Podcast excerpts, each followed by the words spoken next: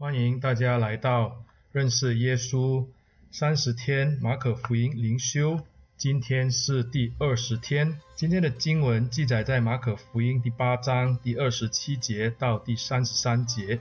马可福音第八章第二十七节到第三十三节这样说道：耶稣和门徒出去往凯撒利亚腓立比附近的村庄去，在路上，他问门徒：人们说我是谁？他们对他说：“是施洗的约翰。”有人说是以利亚，又有人说是先知中的一位。他又问他们：“你们说我是谁？”彼得回答他：“你是基督。”于是耶稣切切地嘱咐他们，不可对任何人说起他。从此，他教导他们说：“人子必须受许多的苦，被长老、祭司和文士拒绝，并且杀害，三天后复活。”耶稣明白地说了这话，彼得就拉着他，责备他。耶稣转过来看着门徒，责备彼得说：“撒旦，退我后边去，因为你不体贴神的意思，而是体贴人的意思。”今天的经文就读到这里。今天的经文让我们看见耶稣与门徒进到一个外邦人的境界，也就是凯撒利亚的腓立比。其实这里就是离开。博塞大北面大约四十公里以外，这个地方呢非常的漂亮。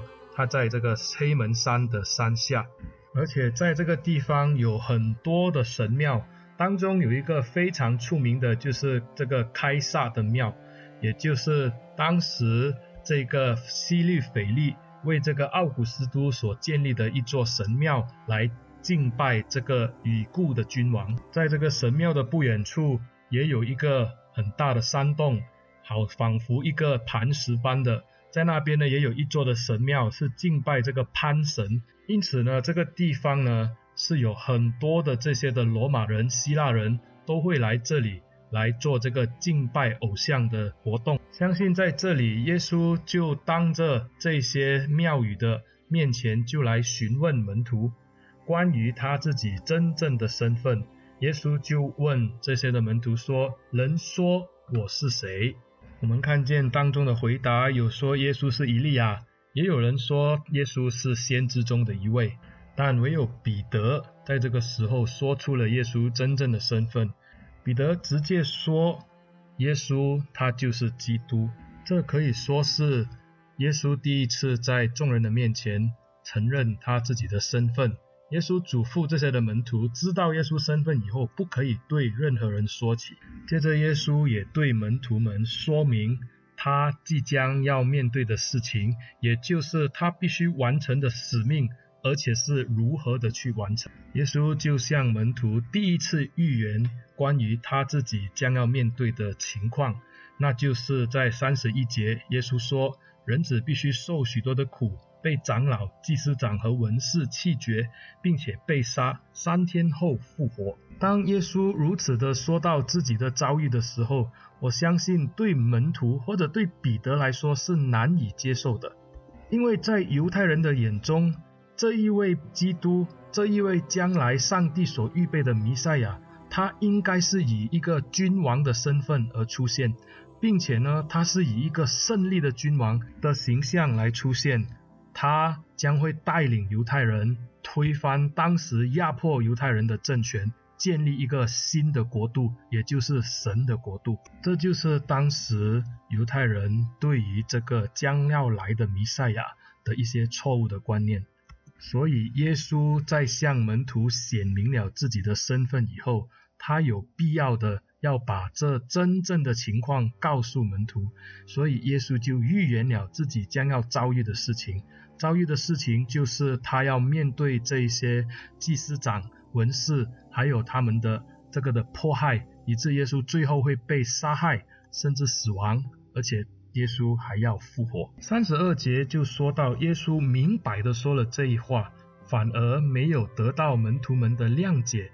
彼得这个时候就拉着他，还责备他，以致耶稣对彼得的这个举动非常的恼怒，就用。他在面对撒旦第三次试探时候，击退撒旦的话，就是撒旦退我后边去吧。当然，我们知道马可福音并没有很详细的记载耶稣如何受到的试探，而且第三个试探是什么也不太清楚。不过，当我们从马太福音第四章来看耶稣面对试探的时候，第三个试探也就是魔鬼要求耶稣向他下拜，魔鬼就会把荣华富贵都给耶稣。耶稣如何回应他呢？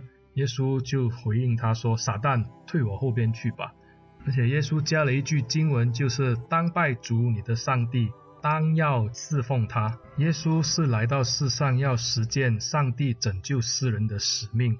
耶稣侍奉的对象唯有独一的上帝，而不是为了荣华富贵。是的，耶稣即将走的这个十字架的道路，的确是充满了苦难，充满了坎坷。可是耶稣清楚的知道，这是上帝要他实践使命的道路。而不是随求魔鬼给他的一个荣华富贵的道路，这也反映了当时的门徒，包括彼得在内，他们内心看到耶稣要完成的使命的时候，他们其实心中已经盘算着，他们将要如何的去分这些荣华富贵。所以在接下来的经文，当耶稣定义要回转，走到耶路撒冷的时候，我们就看到门徒在整个的路程当中都充满了许多为自己谋求利益的举动。当中有人带了母亲向耶稣安排，要把他们一个放在左边，一个在右边。也有时候门徒们彼此在路上就争谁做大，谁做小。这一些的举动都可以看得出，门徒们确实在理解上帝的国的时候，他们有错误的观念。所以耶稣有必要的指正他们，要把自己要来和自己要完成的使命这条道路所要经历的苦难跟痛苦向他们说明。我们也很清楚的知道门徒他们确实是不了解，所以耶稣预言自己将要受的苦难也大概有三次之多。耶稣是基督，是上帝的受膏者，是那要来的弥赛亚，但是他来是一个受苦的弥赛亚。他要担当世人的罪恶，被钉在十字架上，受死、埋葬、复活。可是，当门徒们听到耶稣说自己将要受许多的苦、被杀的时候，他们就已经没有办法再听下去。彼得责备耶稣，耶稣就回过来责备彼得。门徒好像没有听到。耶稣在整个的预言当中，还有最后一句，就是他三天后要复活。很多时候跟随耶稣的我们，就好像门徒一样，心中都盘算着自己的这个的要求。我们对主有很多私人的要求，这些东西包括了这个万国的荣华富贵。可是我们知道，耶稣他的生命是要背负世人的罪孽。他要为我们受死，他要我们做的是什么呢？就是要在这个世上实践上帝爱世人的这个使命，也要带领更多的人归向耶稣。我们就知道，这不是赚取世界上的荣华富贵，而是为上帝成为那个得人的渔夫，带领迷失的灵魂回到上帝那边，带领这些世上的人可以悔改信主。亲爱的弟兄姐妹。耶稣是基督，耶稣要拯救我们，盼望我们可以清楚地看见耶稣他真正的身份，而我们也能活出他的生命。我们一起低头祷告，感谢慈悲的上帝，你的爱子耶稣基督虽然在天上贵为神的儿子，他却愿意降世为人，谦卑的为我们承担罪孽。感谢主，我们看见耶稣不只是为我们受害葬埋，但他也复活。感谢主，我们就这样仰望祷告，奉耶稣的名祈求，阿门。亲爱的弟兄姐妹，谢谢你们的收听。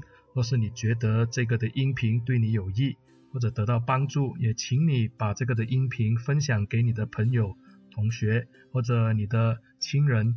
谢谢大家，上帝祝福你。